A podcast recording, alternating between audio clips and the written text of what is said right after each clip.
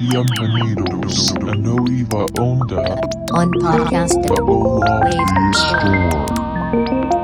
Hola amigos, ¿cómo están? Bienvenidos a un episodio más de Nueva Onda, este podcast que hacemos sus amigos de Hola Wave Store, eh, enfocado en tecnología musical, instrumentos musicales no convencionales, y el día de hoy vamos a hablar de inteligencia artificial en la música, y para hacerlo tenemos un querido invitado ya de esta sección y de estos podcasts previamente, Fabián Esqueda, diseñador e ingeniero de DSP para Native Instruments, que también se vuelve de pronto co-titular de este espacio. Fabián, bienvenido a Nueva Onda. Muchas gracias, Leo. Aquí estamos. Muchísimas gracias y saludo también a mi cotitular, eh, Pablo Mendía, editor del blog de Hola Wave y sintetista y entusiasta de, la, de, de los parches eh, de onda. Amigo, ¿cómo estás? Muy bien, amigo. Súper emocionado por el tema de hoy. Es algo que quiero como seguir aprendiendo, entonces a ver qué, qué cosas salen hoy. Yo también, no te preocupes. Yo soy Leo Méndez y mi, mi, función es aquí este, platicarles un poco de todo esto y revisando con ustedes qué temas de la inteligencia artificial y justo lo que dice eh, Fabián es importantísimo. Eh, este es un disclaimer, no somos ninguno de los tres expertos, pero nos ha tocado trabajar en distintas formas o en, distintas, este, en distintos puntos con esta materia. Eh, quiero comentarles, amigos, no sé si ustedes sepan que estudié ingeniería en cibernética, pero eso no tiene nada que ver con, con, nada, pero de alguna forma he estado involucrado en el tema de la inteligencia artificial y el machine learning de hace muchos años, aunque, pero, pero de manera muy este, empírica. Y, y todo lo que les voy a contar son cosas este, que aprendí por la experiencia, pero de nuevo, punto es decirles que no somos expertos y que vamos a opinar desde nuestra, desde la valentía que la ignorancia nos da.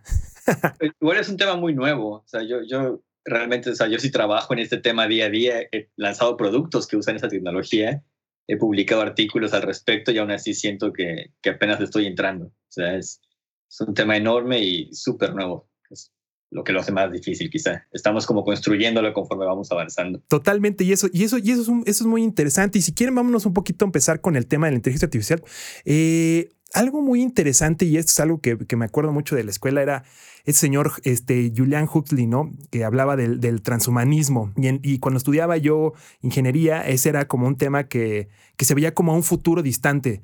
Este, tengo, tengo 36 años, es decir, yo estaba en la escuela en el 2002 eh, y 20 años en la tecnología es un salto bastante importante. Y recuerdo mucho como el tema del transhumanismo, decir de qué forma vamos a mejorarnos, vamos a hacernos superhumanos y digamos la, técnica o la, la, las teorías cibernéticas o lo que se estudiaba era esta relación de los sistemas con los cuales podrías eh, de alguna u otra forma mejorar eh, a partir de estos sistemas de, sus transdisciplinas la vida del ser humano, ¿no? Es decir, eh, nos hablan mucho de cómo mejorar y cómo extender las habilidades cognitivas, recreativas y también, por supuesto, después empezó como que había un par de profesores que nos hablan de biomédica todo ese tipo de cosas y cosas que ahorita son completamente reales y tangibles, ¿no? Eh, se hablaba mucho de los protosistemas neuronales y todo ese tipo de cosas y había como esta, como esta idea. Y entonces quiero poner este primer punto en la mesa de, en su punto de vista, y esta va para, para, para, quien, para quien sea de los dos,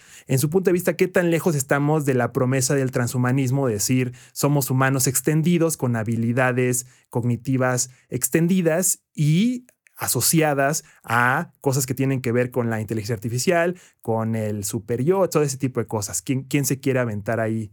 Este, empezar a futurear qué tan lejos estamos de, este, de estos temas. Si quieren, empiezo yo. Venga, amigo. Pues no sé, no, no había escuchado sobre este, este, término, el transhumanismo, pero tocaste un tema ahí, ¿no? Dijiste, como un, tenemos extensiones, ¿no? De, de, nosotros y siento que eso ya, pues ya, es, ya es parte del día a día, ¿no? Como seres humanos dependemos totalmente de herramientas que van más allá de lo que podemos como comprender o, o por herramientas como Google Maps, por ejemplo, son, se han vuelto esenciales ¿no? en el día a día. Entonces siento que ya estamos llegando a un punto en el que tecnologías, porque bueno, Google Maps funciona con herramientas de Machine Learning, o todo lo que es Google, herramientas de búsqueda, reconocimiento facial, todo eso ya depende de la inteligencia artificial. Entonces ya estamos en cierta forma integrados con, con toda esa, esa tecnología. No sé si a eso te refieres más o menos con, con tu pregunta. Sí, eh, retomando esa pregunta, yo, yo creo que de alguna forma eh, sí, sí lo estamos viviendo, porque aparte de esos términos, por ejemplo, el de el cyborg que existen desde los 60 como para describir a los astronautas, ¿no? todas las necesidades que tenían que tener o, cubrir para poder sobrevivir en el espacio. Entonces, desde ahí se, se hablaba como de estas extensiones. Y, y fuera de eso, pues, o sea, la idea es como de hasta dónde puede llegar, pero eso es como muy complejo, ¿no? O sea, como que estamos todavía eh, en un punto de crecimiento y pues ya, ya estamos ahí, ¿no? Ya, ya estamos ahí, ya, ya hay, o sea, ya, ya hay un robot que es este ciudadano de Arabia Saudita, Sofía, o sea, ya, ya hay cyborgs ciudadanos, o sea, este Harbinson, ¿cómo se llama? este, bueno, hoy se me fue ahorita su nombre, pero su apellido es Harbinson, es también el primer ciudadano cyborg. Entonces creo que sí, ya estamos en ese punto pero para llegar al punto de ciencia ficción creo que quizás estamos todavía lejos. Y, y aquí yo quiero, yo quiero, yo, yo quiero como, como tocar este punto desde, desde otra perspectiva de, de, del tema de, de mm, cómo está eliminando estas nuevas inteligencias artificiales eh, una gran cantidad de trabajos, de trabajos eh, repetitivos, monótonos, digamos, aburridos, podríamos llamarles, pero algo que me parece súper interesante es que hace no tanto, ahí en, en, mayo, más o menos mayo, junio del año pasado, eh, Grimes, que pues es un artista importante en su, en su aspecto musical y además ahora muy mediática con, con toda esta unión con Elon Musk y todo ese tipo de cosas, decía que estamos muy cerca de que se acabe el arte humano, ¿no? Pero en, mi punto de vista, eh, justo este transhumanismo implicará que más personas tengamos más tiempo para dedicarnos a las, a las partes artísticas. Es decir, ya no necesitamos estar quizás eh, trabajando detrás de una calculadora, y ahora podemos empezar a trabajar en cómo podemos servir a esa calculadora para que sea eficientemente artística. Y aquí, aquí es donde se empieza a poner interesante y creo que es donde tenemos que, donde nosotros podemos más aportar, que es de qué forma, y esta, esta también quiero, quiero, quiero escuchar sus dos opiniones y yo también tengo alguna, de qué forma creen que la inteligencia artificial está afectando el día de hoy, ahora si quieren vamos al futuro, pero el día de hoy, de qué forma está afectando el quehacer artístico. Y creo que esta pregunta me la tendría que empezaras, Fabián, para que nos contaras cómo, cómo has empezado tú con estos temas y, de los papeles que has publicado, cómo nos puedes este, contextualizar con lo que está pasando ya el día de hoy y la inteligencia artificial, machine learning en la música ya hoy. Bueno, es una buena pregunta, es bastante extensa también pero yo hablando desde mi, mi trinchera, digamos, ¿no? Como desarrollando herramientas para hacer música eh, y estando muy al pendiente del ámbito académico de los últimos 10 años más o menos, hay una tendencia de reemplazar técnicas de procesamiento y de síntesis tradicionales ya por machine learning. O sea, congresos de audio de señales que antes eran súper diversos y, y, trataban muchísimas técnicas, hoy en día ves tú como los temarios o el, el, programa de las, de las pláticas y es casi, casi puro machine learning o, bueno, o temas relacionados a inteligencia artificial. Entonces, es una técnica tan poderosa que se está ya expandiendo muchísimo al desarrollo de tecnologías para música, que, bueno, siento que la parte en la que yo estoy trabajando, que es más como desarrollo de instrumentos musicales y efectos, se mantuvo un poco más al margen, como que hubo más resistencia. Incluso hace, no sé, cinco años que empecé yo a estudiar o a investigar más en serio, había cierta resistencia como de empezar a usar machine learning, ¿no? Porque mucha gente lo ve como una herramienta como de, ah, bueno, ya es aventarle recursos, ¿no? O sea, compras una computadora súper poderosa y la pones a entrenar toda la noche. bueno, hablando un poquito de cómo funciona esto. Pero ya eventualmente muchos se dieron, ¿no? Muchos investigadores, profesores se dieron y ya están usando machine learning para infinidad de cosas. O sea, técnicas de síntesis, procesamiento de efectos, emulación de circuitos. Eh, no sé, traje un par de ideas que podemos platicar igual ahorita que empecemos a, a meterle más duro, pero hacer la síntesis más fácil, ayudar a usuarios, todo eso ya se está volviendo parte del día a día. Y todo esto conecta mucho con la noticia que hubo la semana pasada, ¿no? Sobre todo, digo, hablando, yo trabajo en Native Instruments y nos acabamos de juntar con Isotope, por ejemplo. Y es un ejemplo muy, muy claro de una empresa que ha sabido usar muy bien Machine Learning y ha desarrollado productos increíbles usando tecnologías que hace 10, 15 años no existían simplemente. Justamente les puedo contar, eh, esta semana justo apenas, o sea, la, la el anuncio de la, fusión, digamos, no, es una fusión realmente, pero la, la, unión de las dos empresas se dio apenas hace menos de dos semanas. Pero esta semana empezaron ya los acercamientos a nivel de cancha, digamos. Qué chido. El, porque no sabíamos, ¿no? Nos enteramos un día antes que el público realmente, o sea, entre los directivos y eso se estuvo gestando por mucho tiempo, pero nos avisaron un poquito antes que, que a los medios realmente. Así de llegaron, llegaron con sus libros, así de ya llegamos. de repente llegué a mi oficina y ya había ahí gente nueva, ¿no? Así de que están trabajando.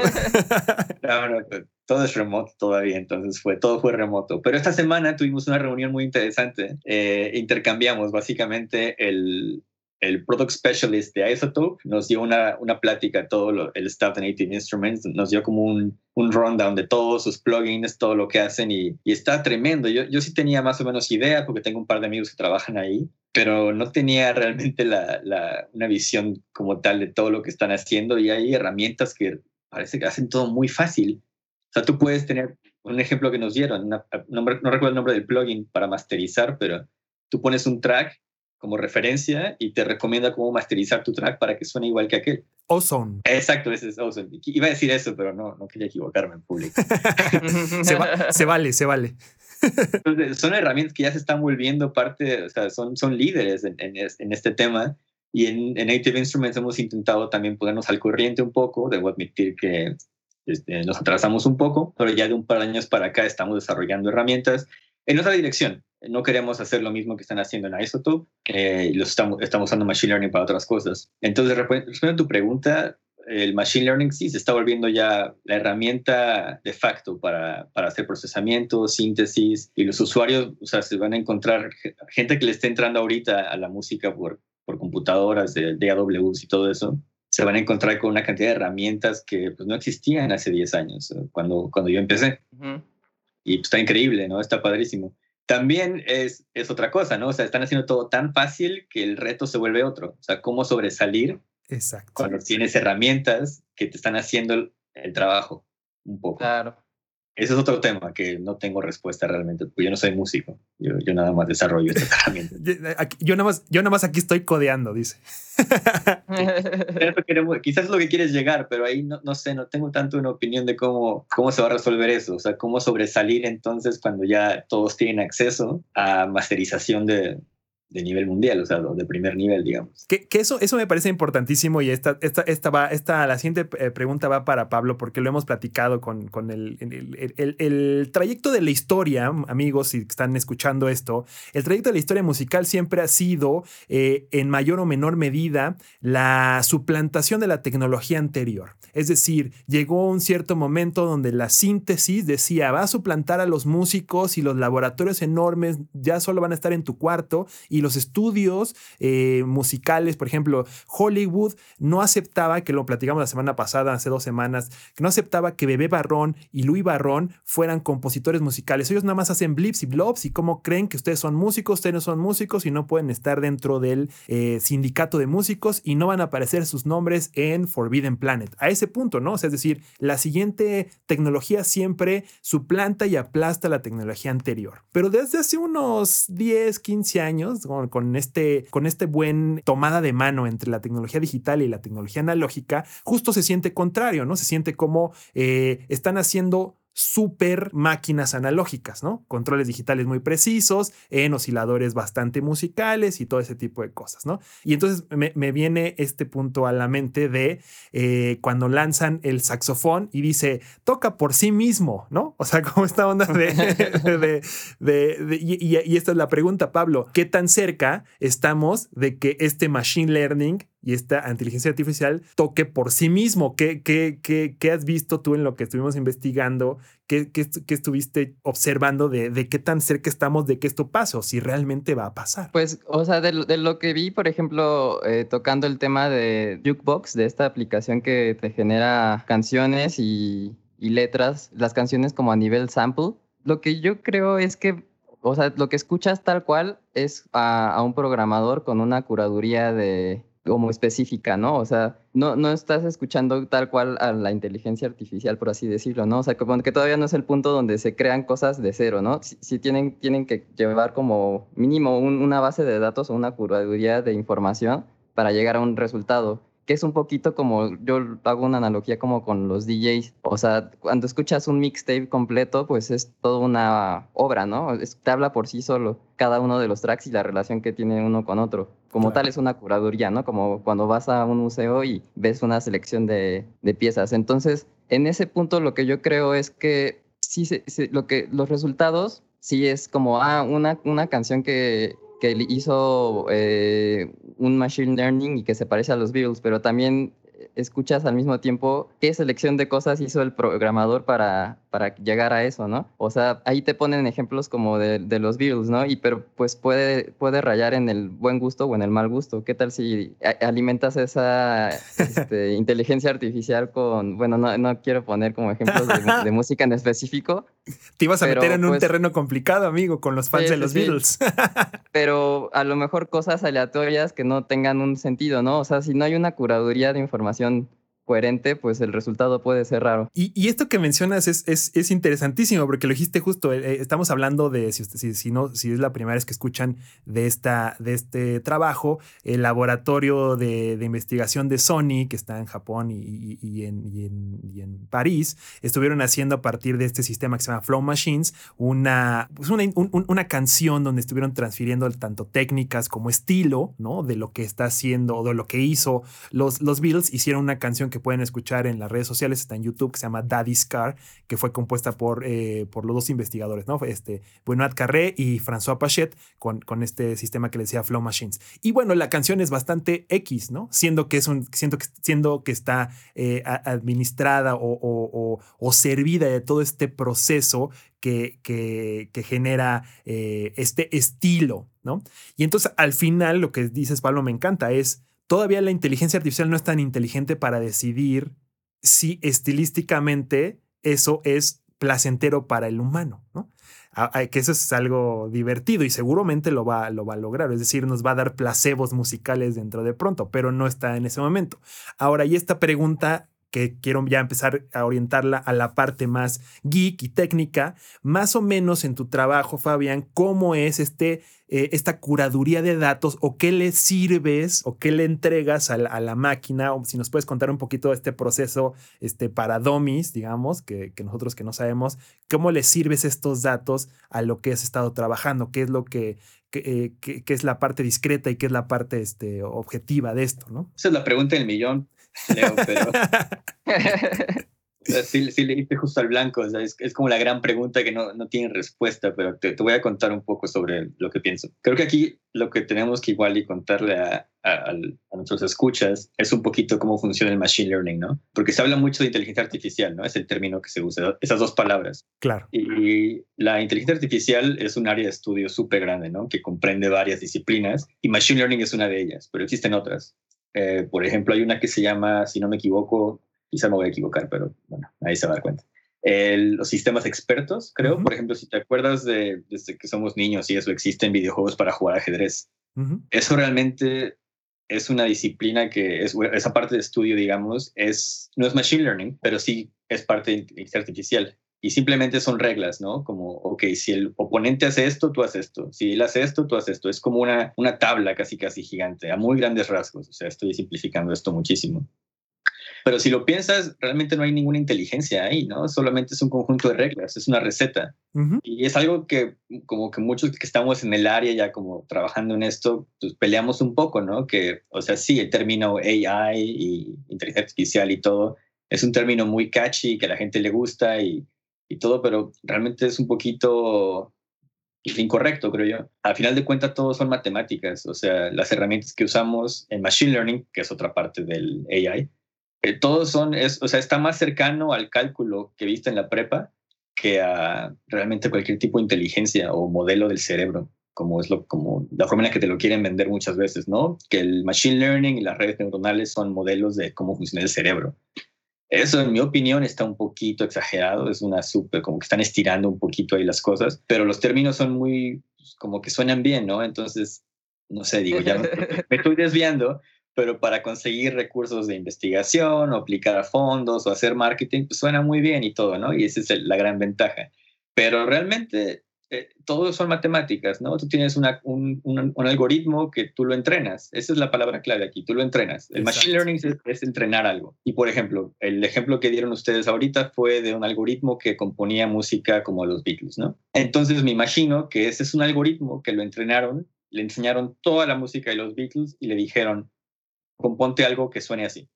Entonces realmente el algoritmo va a ser tan bueno como el, los datos que le das, ¿no? Ese es tu limitante. Y ¿cuál era la pregunta inicial? Era sobre datos y... Sí, justo cómo, cómo, cómo, se, lo, cómo se lo estás dando esa curaduría a lo que estás haciendo, ¿no? en, mi, en mi caso, el caso específico de lo que estoy trabajando, que es, eh, no lo hemos mencionado en este episodio, pero sí en otras charlas, es que yo estoy trabajando en cómo usar Machine Learning para emular amplificadores de guitarra. Entonces, en este caso, lo que hacemos es eh, entrenar un, un algoritmo con input y output de guitarra. Entonces ahí no hay mucho pierde. O sea, ¿cuánto necesitas? Es una buena pregunta y es la pregunta del millón también. ¿Cuánto es suficiente? ¿Qué tan poquito es muy poco? Pero, pero por ahí va. Entonces realmente depende mucho de la aplicación, qué quieres lograr y ahí va tu curaduría. Pero sí, claro, si, si entrenas un algoritmo que componga como los Beatles, con pura música de los Beatles, pues no vas a ver esa otra cosa. Entonces ahí está tu limitante. Y, y esto también habla, y aquí es donde, donde se empieza a poner eh, escabroso y donde el transhumanismo tiene sus, sus detractores y sus, y sus, este, eh, pues sí, como sus, sus contras eh, a, terminar con el, con el humanismo, ¿no? Que mucha gente piensa que es el momento de regresar a eso en vez de ir a estas habilidades extendidas. Y aquí, y aquí voy con este punto, ¿no? Eh, es, esto es un poco más filosófico y, más de economía, pero en general, pues es sabido que la gente que comió mejor tiene mayor desarrollo intelectual, ¿no? Esto es una cosa ya, este, ya científicamente analizada y también está este punto de que, eh, de que necesariamente para avanzar en, el intelecto, pues te tienen que colocar en el contexto adecuado. Es decir, no importa que desafortunadamente este punto de le vamos a echar ganas y con eso vamos a salir adelante no es realmente cierto, ¿no? Es decir, ¿cómo hacemos que las próximas inteligencias artificiales, los próximos machine learning, los próximos sistemas que van a generar y componer música, ojo, esto, esta es la pregunta, ¿cómo hacemos para que no galopantemente se conviertan en una eh, homogenización de ideas, ¿no? Porque eso es lo que es lo común y eso es lo que se le está sirviendo y entonces va a alienar a todo lo que no sea común y, lo que no sea, este, voy a, voy a usar esta palabra, no, no, es muy clara, pero todo lo que no sea popero. Es decir, ¿qué va a pasar con todo? O sea, cuando yo abro una aplicación de música, de, de amplificadores de guitarras, por supuesto, no van a estar quizás todos los amplificadores de guitarras. Y entonces en ese punto de no estar todos, ya hay un sesgo y ese sesgo estilístico puede ser dañino. ¿Qué opinan con esto? Pues sí. Bueno, yo digo que, que la respuesta es que sí, ¿no? Que sí es dañino. Sí, siempre vas a estar limitado por los datos que usaste para entrenar tu, tu algoritmo. Entonces, no sé, la solución quizás sea siempre seguir creciendo el algoritmo, seguirlo entrenando, mejorándolo. Ha habido ejemplos, ¿no? De algoritmos. es justamente hoy escuché una entrevista con un, desarrollador de Machine Learning que trabaja para, para Robio, creo que es Robio, sí, la empresa de videojuegos, Angry Bird. Angry y contaba una historia de, de un algoritmo que entrenaron, una red que entrenaron para que fuera un bot en Twitter y lo alimentaban con mismos tweets, ¿no? Y aprendió a trolear, o sea, se volvió un, horrible. Entonces, realmente ahí lo importante es la curaduría de la información. Eh, realmente no hay, bueno, en mi opinión, mi experiencia que es un tanto limitada de poco tiempo, todo, se, se, reduce a la información que utilizas, ¿no? Como la curaduría es la palabra clave aquí. Y, justo aquí, aquí es, esto, es, esto es fantástico y magnífico de, empezar a, a, hablar, sobre todo. Eh, y aquí es donde tenemos, te tenemos ahí a que nos, a que nos, este, nos apoyes a ser un bastión de, de, las raíces latinas en este tipo de cosas, ¿no? Porque es muy fácil, y lo digo totalmente en serio, es muy fácil que seamos los últimos en entrar, ¿no? En estas Américas Latinas, en esta hermosa república de Analoctitlán. Es, es, es, es fácil que estas tecnologías no nos tomen en cuenta por donde se están siendo desarrolladas. Y aquí quiero traer un ejemplo que está ahora muy sonado y que nos parece fantástico y que lo estuvimos analizando ahí eh, de manera externa de nuestro estimado Moisés Horta, mejor conocido como Exorcismos, que hizo esta, eh, este entrenamiento. Eh, seguramente lo van a ver en, algunos links en CDM, en, en Credit Digital Music, que estuvo una entrevista interesante donde, donde se habla que entrenó a, a, Jukebox y otras tecnologías para hacer un set de HOR, ¿no? Esta plataforma musical que para los que viven en México seguro se acuerdan que es la que se parece a los tacos Orinoco. Yo le digo el baño. Yo le digo el baño. es como un baño, ¿no? Lleno de, lleno de, de, de, luces de colores, ¿no? Y el resultado pues, es hipnótico, ¿no? Es, es esta, este, este continuo eh, eh, movimiento de luces y figuras que van apareciendo. Es, es fantástico el trabajo de, de Moisés. Chequenlo, por favor, vale mucho la pena y seguramente lo tendremos muy pronto en este, en este podcast también para que nos hable más detalle. Pero aquí, es, aquí este es el punto, ¿no? Que quiero decir, tú, tú introduces una, una cierta cantidad de datos y terminas con los datos más característicos de un, de un, de un género, de un set, etcétera, etcétera. ¿no? Entonces, me sorprendió que cuando escuchaba la música había bombos y hi-hats. Entonces, es una sobre, la inteligencia artificial está sobresimplificando una cosa que puede ser más compleja en el, en el tema eh, estilístico, ¿no? Entonces, a, lo que me refiero es cómo vamos a escapar como productores y como desarrolladores y como músicos y como artistas, cómo vamos a, cómo podríamos, y esto ya es futureando porque no, no, no hay demasiadas herramientas, pero cómo podríamos tomar este input y utilizarlo a favor, es decir, eh, esta sobresimplificación de los datos, porque al final hace como una especie de, o sea, lo que buscan normalmente las inteligencias artificiales en muchos de, sus, es, encontrar las partes comunes, ¿no? Y eso es, en, el común está la realidad del, del, set que te está otorgando de, herramientas, ¿no? Entonces, ¿cómo logramos, por ejemplo, desde cada uno de sus puntos de vista, Pablo en la parte artística, Fabián en la parte más de programación, ¿cómo logramos eh, que esto nos sirva como artistas y no sea al revés un, eh, un rasero que nos limpie la, la, la, creatividad. ¿Quieres empezar, Pablo? Me puse muy, este, me puse muy romántico, ¿eh, amigos. Perdón, me, me, fui a lo, a lo romántico. Al, y, ¿Y dónde dejan a mi artista? pues yo creo que una parte importante podría ser empezar como concientizando eso, ¿no? Como, como desapegándote de, de, las cosas que damos por sentadas. O sea, bueno, todavía estamos hablando de ese futuro, ¿no? Que todavía no existe, pero eh, me recuerda un poco como a, este concepto del, del, echo chamber, la era post-internet, ¿no? Como de que se supone que nos venden una idea de que somos libres, pero al final como diferentes algoritmos nos sugieren cosas y consumimos esas cosas y no nos damos cuenta. Totalmente. Y que puede pasar como lo que dice Fabián de que ya existen como estos algoritmos de de mastering y, que se puede como estandarizar eso. Lo, único que se me ocurre ahorita sería como tratar de, ser consciente de, esa parte y desapegarte de, las herramientas que te están solucionando las cosas, como buscar otro tipo de recursos y sobre todo lo que yo he visto como muy, muy padre de, inteligencia artificial en general es como la parte tímbrica, como, como esa parte tiene todavía cosas interesantes y que tienden a, tener como recursos que podríamos decir como aleatorios o bueno que tú podrías utilizar como samples y adaptarlos a tus cosas y no dejarte llevar por todo el, resultado. Totalmente. Sí, o sea, me, me, gusta este punto del desapego como primer, o sea, el desapego cultural como primer, este, como primer punto de, de, de precaución para decir, ok, gracias inteligencia artificial, ya, ya sé por dónde no ir quizás, ¿no? Ese puede ser un buen primer, este, sí, como herramienta para el, para el creativo este, del futuro, ¿no? Decir, ok, gracias por haberme otorgado este input, yo quiero decir esta otra cosa, ¿no? Fabián, igual sobre la, misma pregunta, ¿cuál, ¿qué herramientas para evitar caer en la hegemonía, en la homogenización eh, de lo que puede darnos la inteligencia artificial? A ver, tengo, tengo, una respuesta ahí, eh, porque creo que tú le diste el clavo y no sé si te diste cuenta, dijiste justo la raíz del problema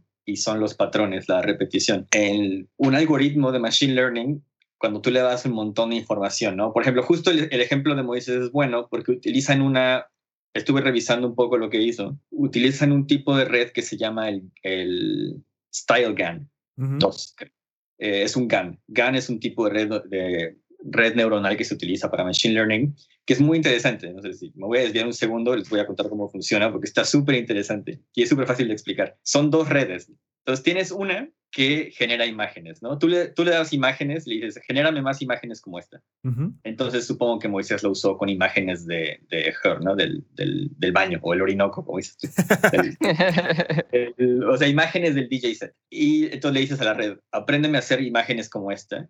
Y luego tienes otra red que se llama, bueno, esa red se llama el generador, esa es la parte A. Y tienes una parte B que es un discriminador, que lo que hace es tratar de no adivinar, sino como identificar si las imágenes que generó el generador son reales o falsas.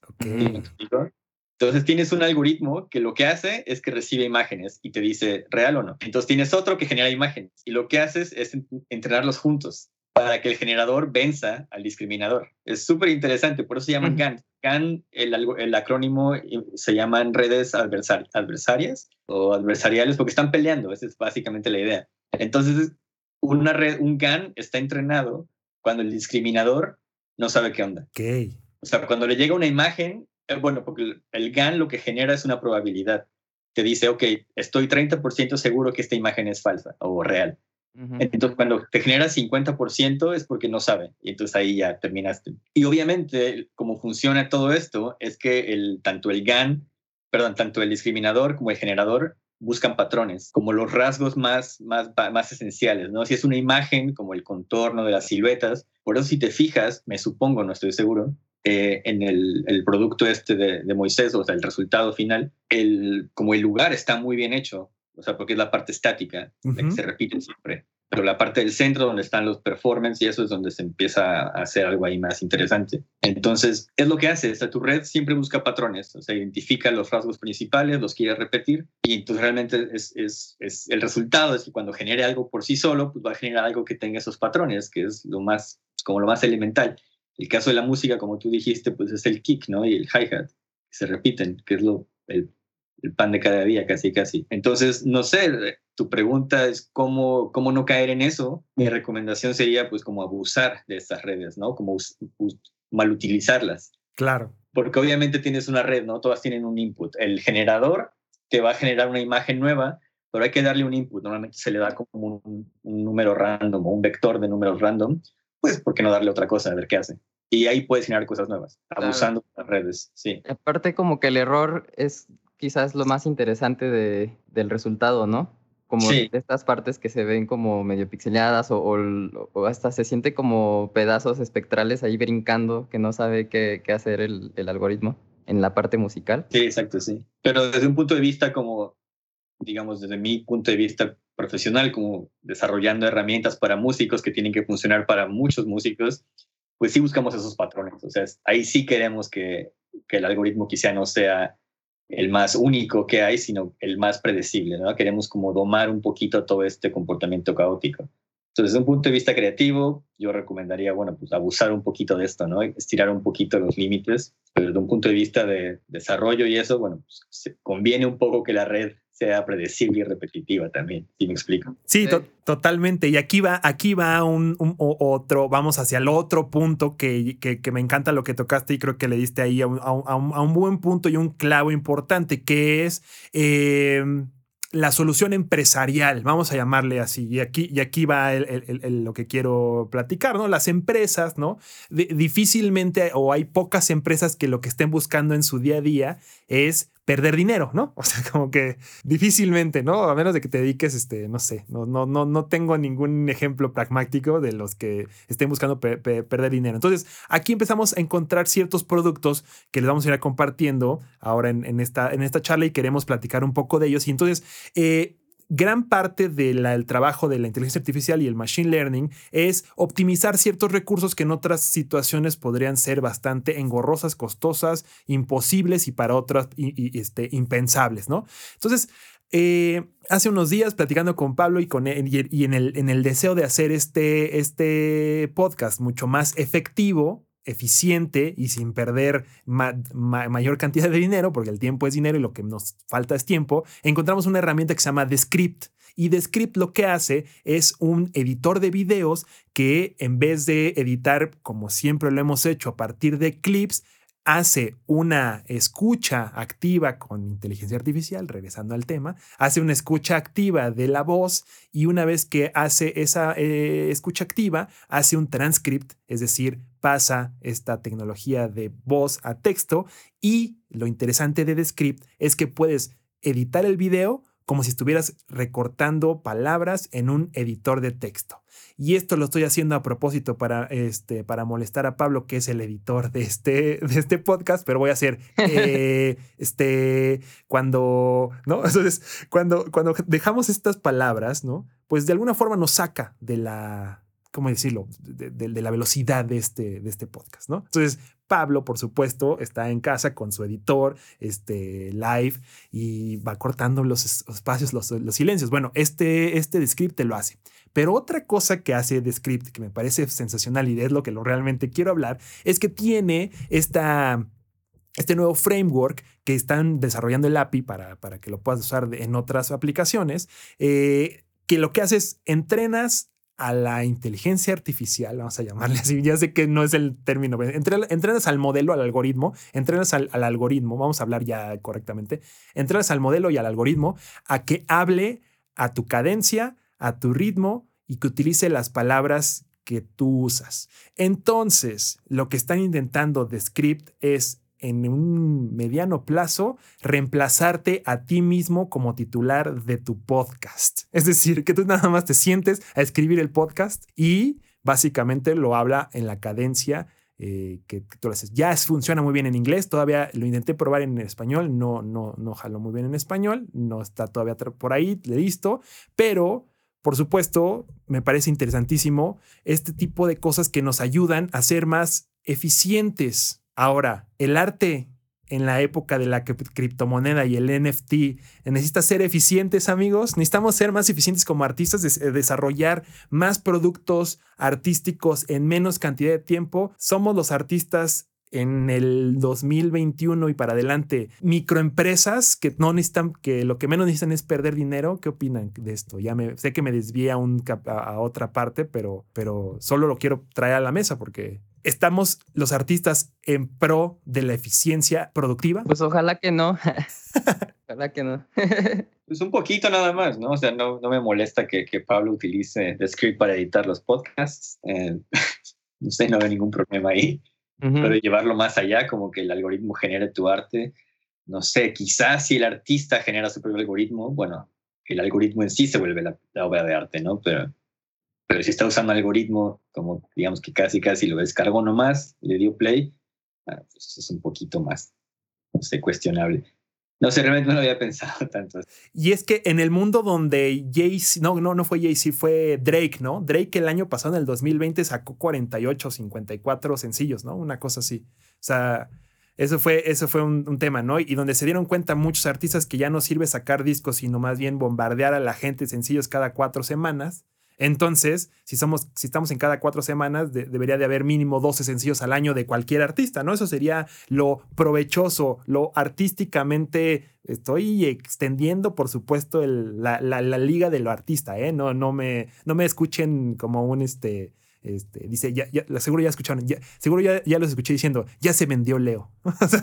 pero, pero, pero recuerden que esto es, de eso se trata este podcast, de hablar de lo que quizás es, no es correcto en el punto de vista artístico, pero por el otro lado yo digo, o sea, lo que tampoco es correcto que Spotify y estas plataformas, ¿no? Spotify porque ha sido muy, muy, muy este, eh, atacada estos últimos días y seguramente va a resolver pronto esto. Es, oye Spotify, dame que sea un centavo por reproducción, no seas así, ¿no? Y si no, lo que voy a hacer yo es inundar de 50 mil canciones hasta que me pagues lo que sienta que es suficiente, ¿no? O sea, lo veo por ahí también como un problema interesante, ¿no? Decir que, ¿qué pasa si después Spotify, en vez de favorecer que subas canciones, lo hace al contrario, ¿no? Oye, tú ya subiste demasiadas canciones esta semana, tú tienes que pagar para subir más canciones. Como hace, por ejemplo, Vimeo, ¿no? Vimeo, eh, si quieres subir más, adelante, páganos, porque no puedes estar subiendo tanto, ¿cómo crees? ¿No? no sé si es pregunta, no sé qué opinan de esto más bien. Pues si están buenas las 56 canciones al mes, pues, pues adelante, ¿no? depende de qué tan buenas estén. Como King Gizzard, ¿no? Que sacó seis discos o cinco en 2014, creo. Sí, sí estaban buenos, casi todos. Pero ahí sí fue a mano, sí fueron a mano. No sé, no, no tengo realmente. No, no lo he pensado todavía. Amigo Pablo, ¿tú qué opinas? Pues lo mismo que Fabián, o sea que mientras estén buenas no, no debería de haber problema, pero también no creo que sea eh, correcto esperar que todos los artistas tengan que hacer eso, ¿no? Para ser relevantes. Entonces, en ese punto yo siento que no estoy de acuerdo, o sea, de, de que ese tipo de modelo de, de, atascar sea como un estándar. Y es que... Bueno, igual...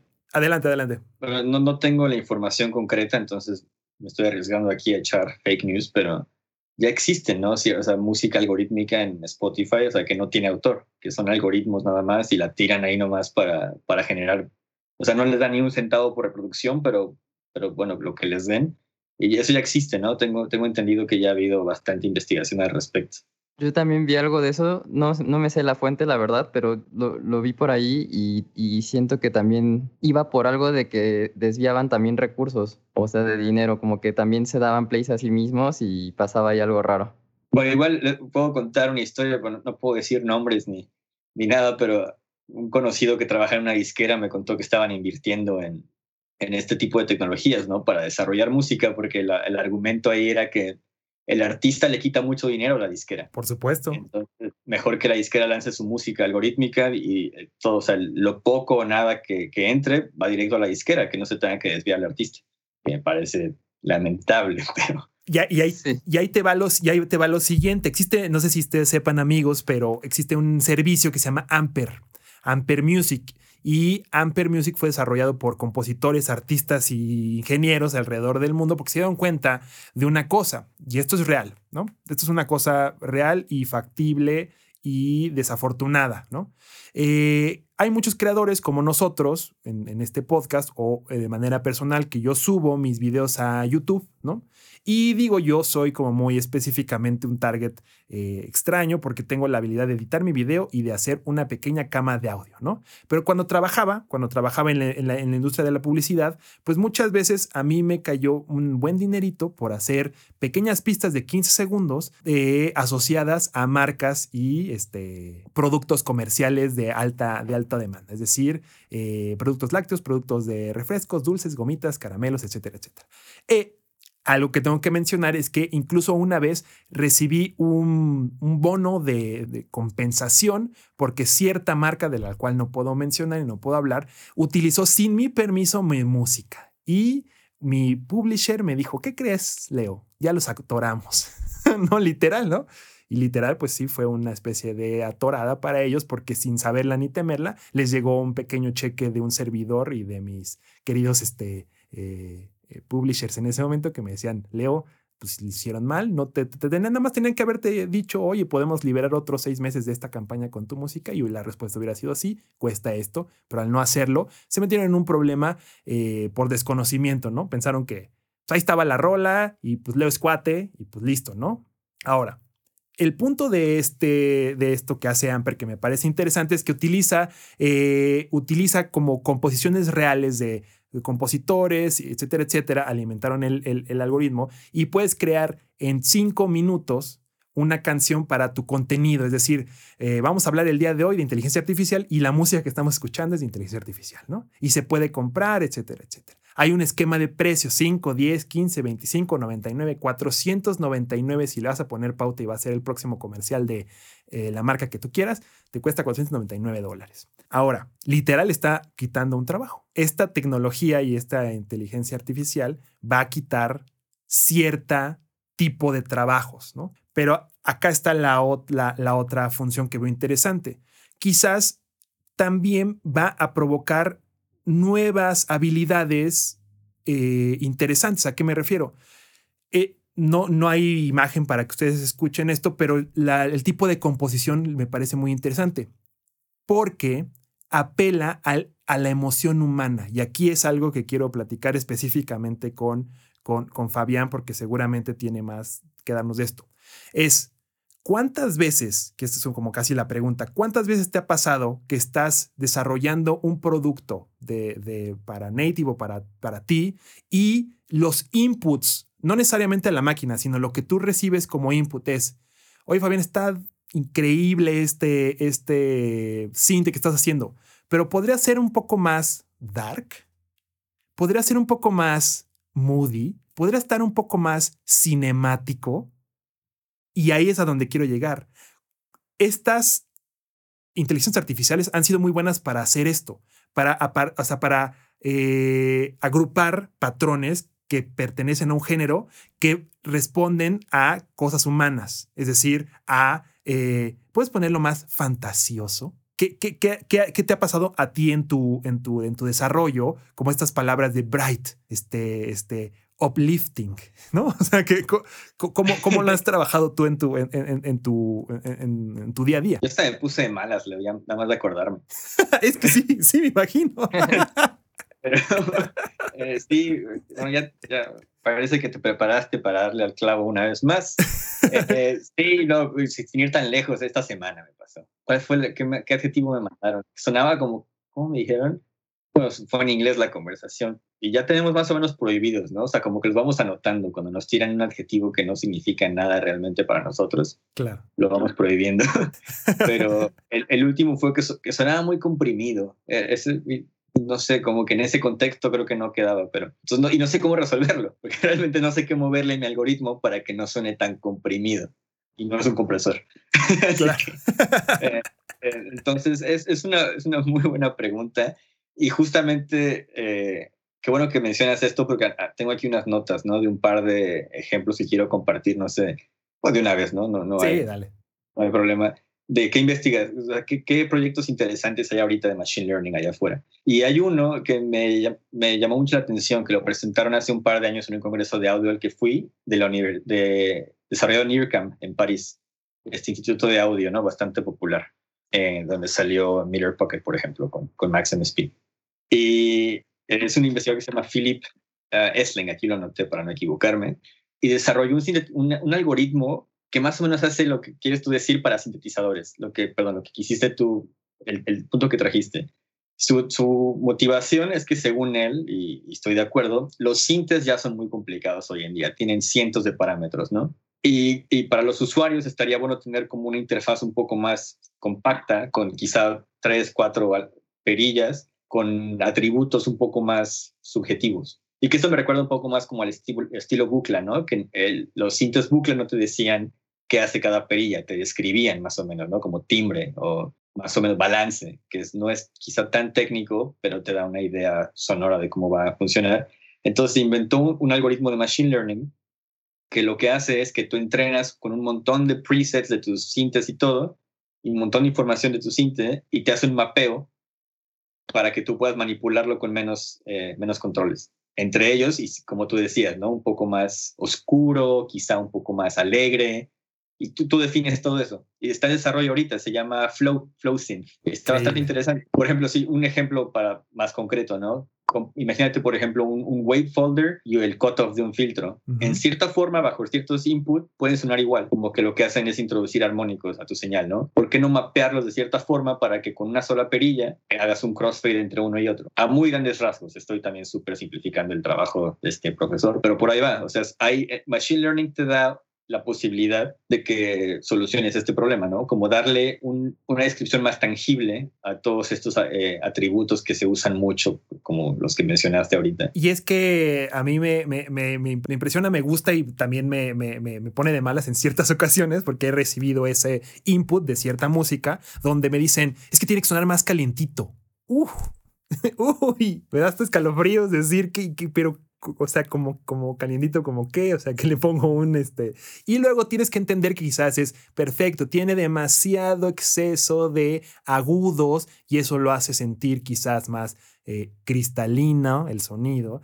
Entonces se empieza a utilizar estas, estas frases y, y, aquí va mi, mi, mi, mi, background terrible como publicista, ¿no? Desafortunadamente, el 89% de las personas con las que he trabajado, estoy diciendo un 11% más o menos, ¿no? O sea, un 11% tienen alguna noción musical, ¿no? 10 7%, pero el otro 93% no tienen noción musical. Es decir, aunque escuchan música diario, no necesariamente se, refieren a la música eh, con sus términos correctos o, más eh, comunes. Entonces, o sea, literal estoy pensando ahorita mientras estoy hablando a un traductor de publicista, ¿no? Mediante machine learning, ¿no? Que te diga, oye, el, el publicista te dijo más, este, con más ritmo, pero ya la canción está a 140 BPM. Ah, perfecto. Quizás lo que estás hablando, el más ritmo es el publicista va a ponerte tres, va a servir a tu algoritmo tres canciones y entonces en esas tres canciones él encuentra más ritmo y entonces el machine learning va a encontrar tu patrón por donde podrías empezar a,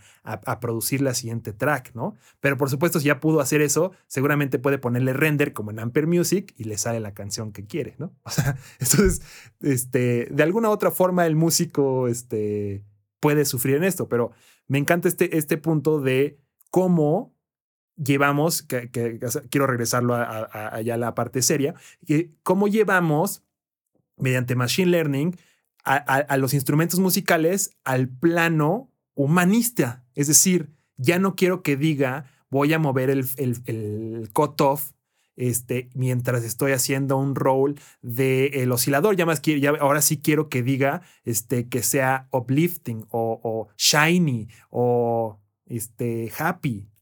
¿Se puede? ¿Se va a poder? Yo tengo un ejemplo que se me quedó muy grabado cuando estudiaba en México todavía. Estuve un tiempo enfermata y un profesor nos dijo que una vez un, en una grabación le, le, dijeron que lo tocara más redondo. Estaba tocando una pieza en guitarra acústica y le dijo el ingeniero o el productor como, tócalo más redondo, ¿puedes?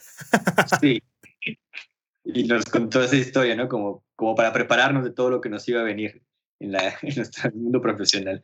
Pero yo creo que viene, y lo, lo, importante es que, o sea, no es un tema que apenas se va a resolver con Machine Learning. Eh, también creo que es quitarle crédito a muchísima investigación que se ha hecho en otras áreas para resolver este problema.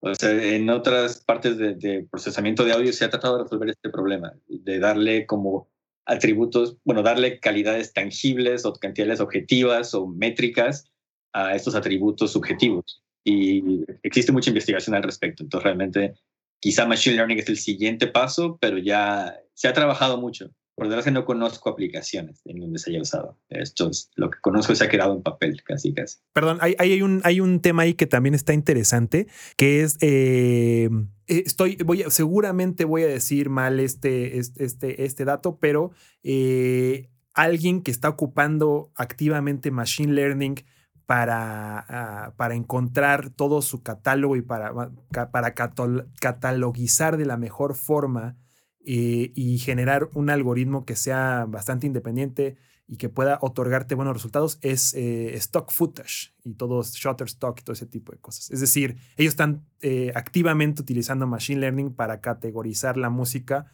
de manera humanista. Es decir, puedes poner así como este, suspense, intense, dark y gothic, ¿no? Y ya tiene un, y, ha sido entrenado por la misma gente, ¿no? Por los mismos usuarios de la plataforma. Dicen, no, pues esto no es este uplifting, ¿no? Como que eso está tira para abajo, es downer y empiezan a, puedes poner tus palabras y demás. Entonces, hay, hay un ejemplo de, de, eso, ¿no? De catalogizar obra, por lo menos. Sí, claro, esos, esos son como los ejemplos como más inmediatos, ¿no? De qué se puede hacer machine learning en, en la música.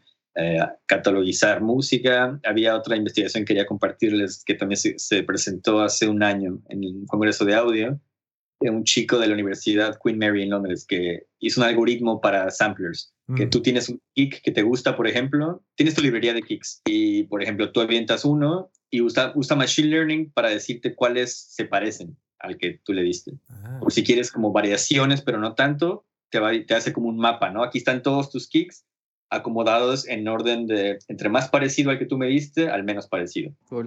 Es, ese tipo de cosas eh, se está haciendo bastante en la investigación. Entonces, por ahí, por ahí, en ese sentido está, está avanzando bastante. También creo que es importante decir que como que la música apenas se está poniendo al corriente, ¿no? Con todo esto del machine learning.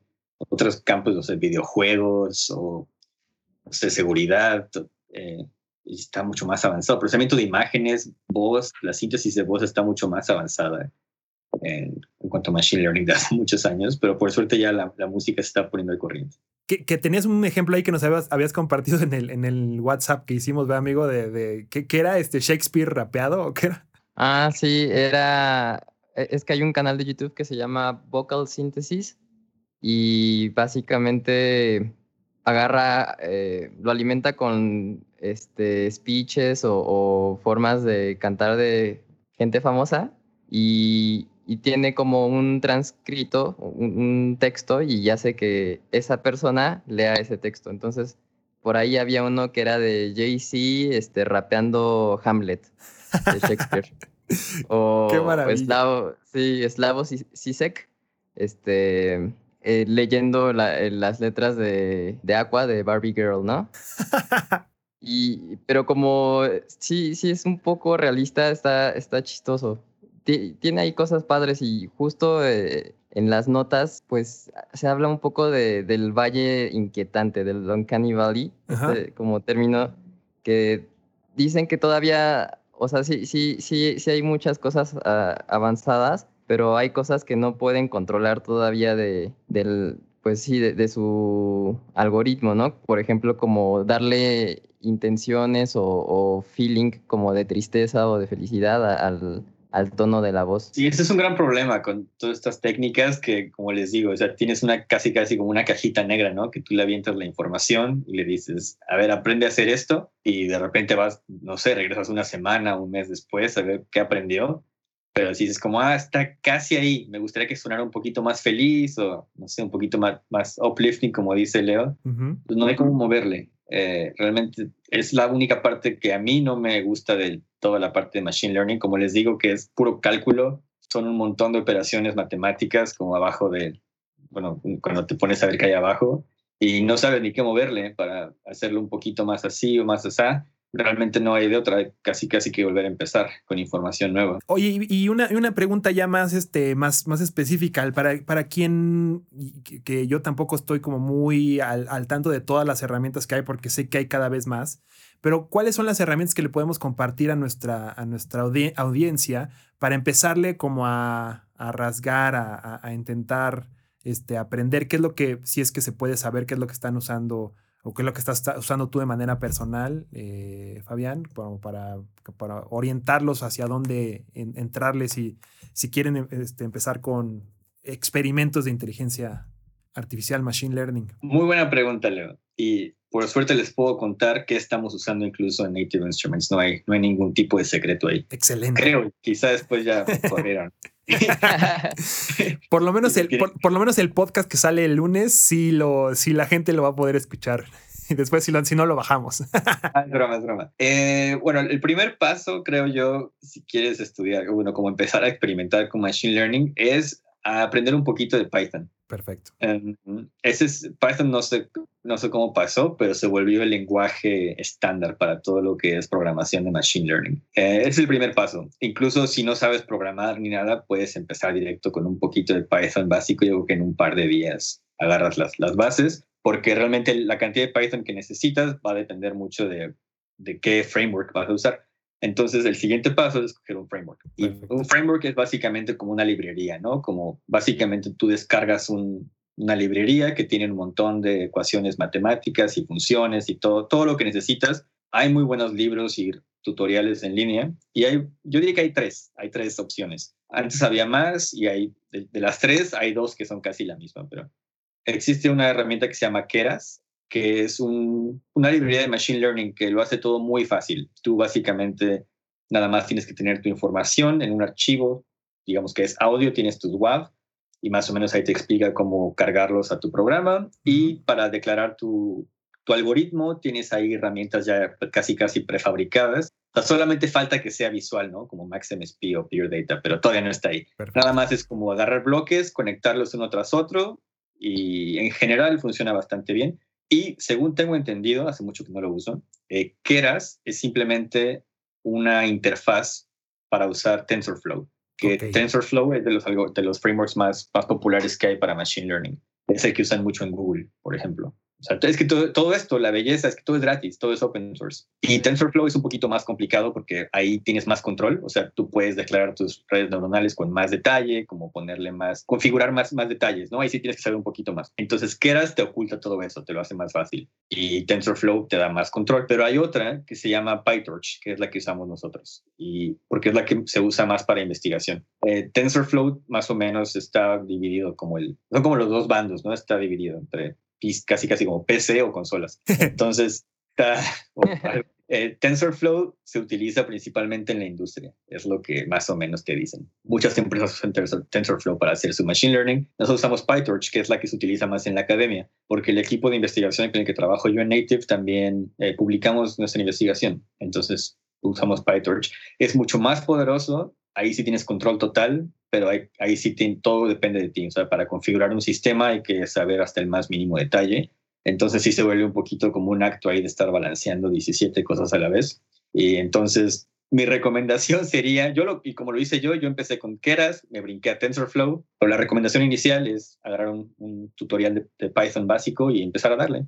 Y con cualquier computadora Mac o PC funciona todo sin, sin gastar un solo peso. Todos son herramientas gratis. Es, lo, es la belleza de eso. Por eso hay tanto, tanto material allá afuera. Y algo, algo que he, notado y bueno, que es importante es encontrar que hay, hay algunas herramientas ya interesantes en, Google. Yo con mi poca investigación de lo que he estado empezando a investigar, es que por ejemplo está Colab, ¿no? De Google, que tienes, puedes eh, de alguna forma eh, conseguir GPUs en la red, ¿no? Para que procesen tus datos. Y es decir, si tú no tienes una GPU, una Graphic Process eh, Unit, que no tienes una buena tarjeta que, pueda procesar múltiples datos al mismo tiempo, lo puedes hacer en línea y hay suscripciones desde 9.99 ¿no? dólares, y lo cual te permite en un mes procesar tus datos y ver pues, la respuesta y, y así no tienes este, que invertir en una en una GPU que ahora con el mercado de, de los, este, ¿cómo le llaman? Los especuladores, ¿no? Que agarran y compran las 10.000 GPUs el mismo día que salen en los siguientes tres minutos, ¿no? este, puedes, puedes hacerlo sin GPU en tu casa, ¿no? Pero si ya tienes, se dedicas a la parte gráfica, ese tipo de cosas, puedes hacerlo.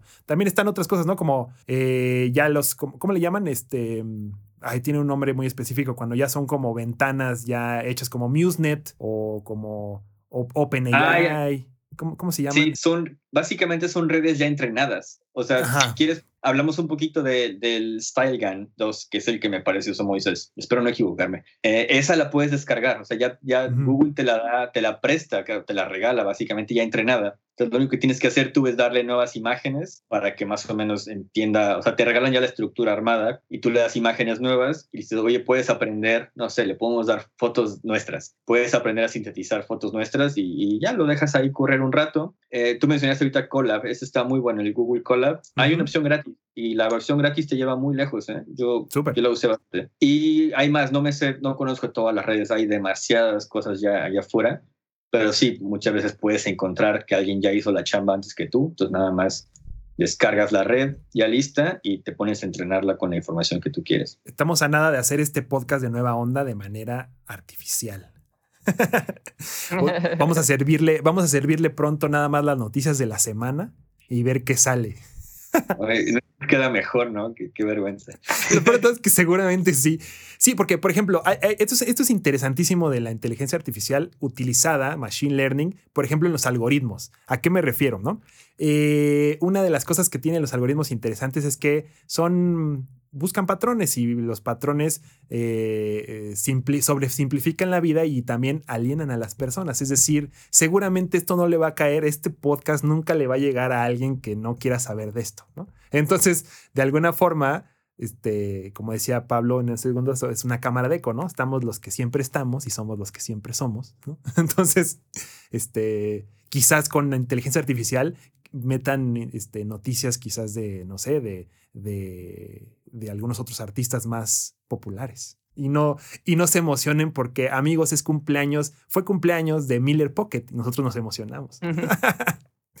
que esa es una de las notas de la semana que teníamos para compartir, que era cumpleaños de Miller Pocket, porque hablamos dos, tres veces en este capítulo de, de Don Señor Miller Pocket. Y que, ¿Cuántos cumplieron? Eh, 60 62, ¿no? Me la da mi papá. Le mandamos un abrazo a mi papá también. Un- Ayer lo vacunaron, así que le mandamos un fuerte abrazo. doble, do- do- doble abrazo a tu papá, amigo, y, y- y qué bueno que ya este, esté rolando la vacuna, sobre todo acá en, en- en- en- México, y seguramente en algunos lados donde están escuchando también está muy próxima a, a- hacer eso. Eh, tenemos otra, ah, amigo, esta es importantísima, la, la sección que instauramos, no sé, mi querido Fabián, si, se- si sepas que instauramos una nueva sección en nuestro podcast, yo la voy que se llama El Parche de la Semana, y Pablo se puso el día de hoy el- lo más creativo del universo, porque el parche de la semana tiene que ver con una cosa fantástica de unas proto redes neuronales, amigo Pablo. Ahora Ay, sí, ahora sí te volaste la barda.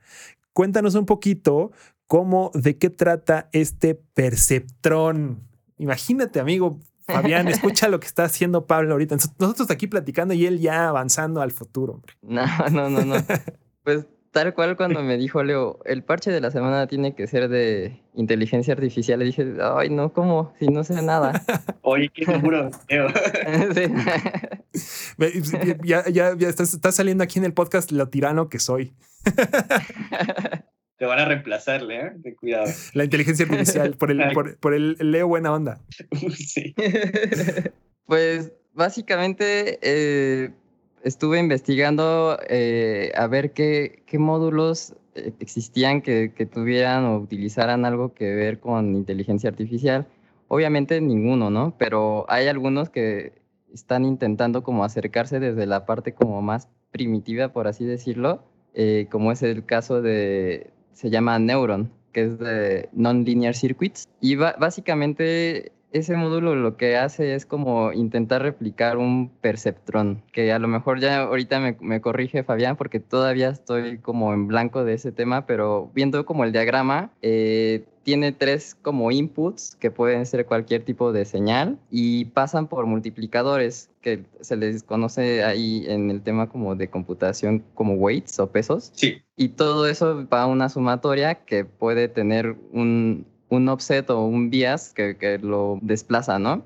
Y todo eso pasa por una función de activación luego al output, pero la función de activación está raro. Entonces alguien intentó replicar eso con circuitos este, electrónicos, pero pues obviamente es algo súper primitivo. O sea, no, ni siquiera podemos hablar de que es este, machine learning ni nada. Entonces lo que hace este módulo es tal cual recibir esos tres inputs que pueden ser tanto señales de control como osciladores los pasa por un este, multiplicador de cuadrante que me parece que son como pues lo parecido a un ring modulator o a un BCA que acepta pol polos este, negativos. Luego hace su sumatoria, pasa por un comparador, por un rectificador y todo eso este, hace su sumatoria y vuelve a pasar por eso. Entonces, digamos que son como dos neuronas. Y con eso, pues, utilicé ese módulo que estaba en BCB Rack e intenté hacer como, pues sí, un- un- una melodía y un- una este, señal de, de modulación que tenga que ver con, con eso, ¿no?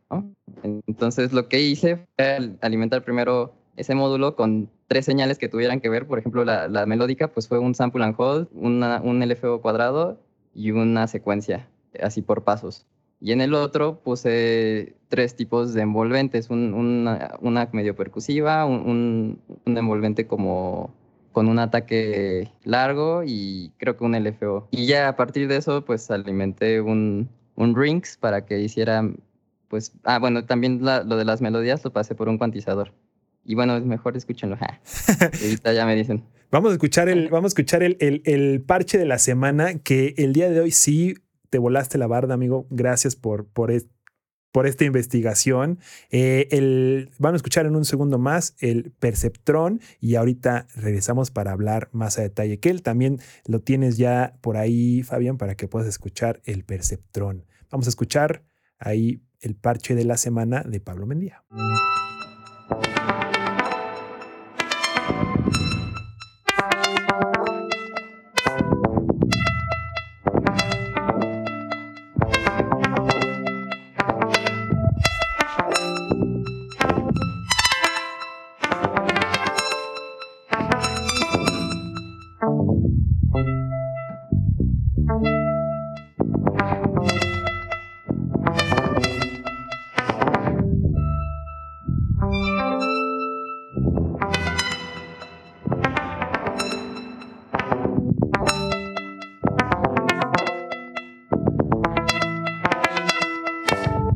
Está sensacional, amigo.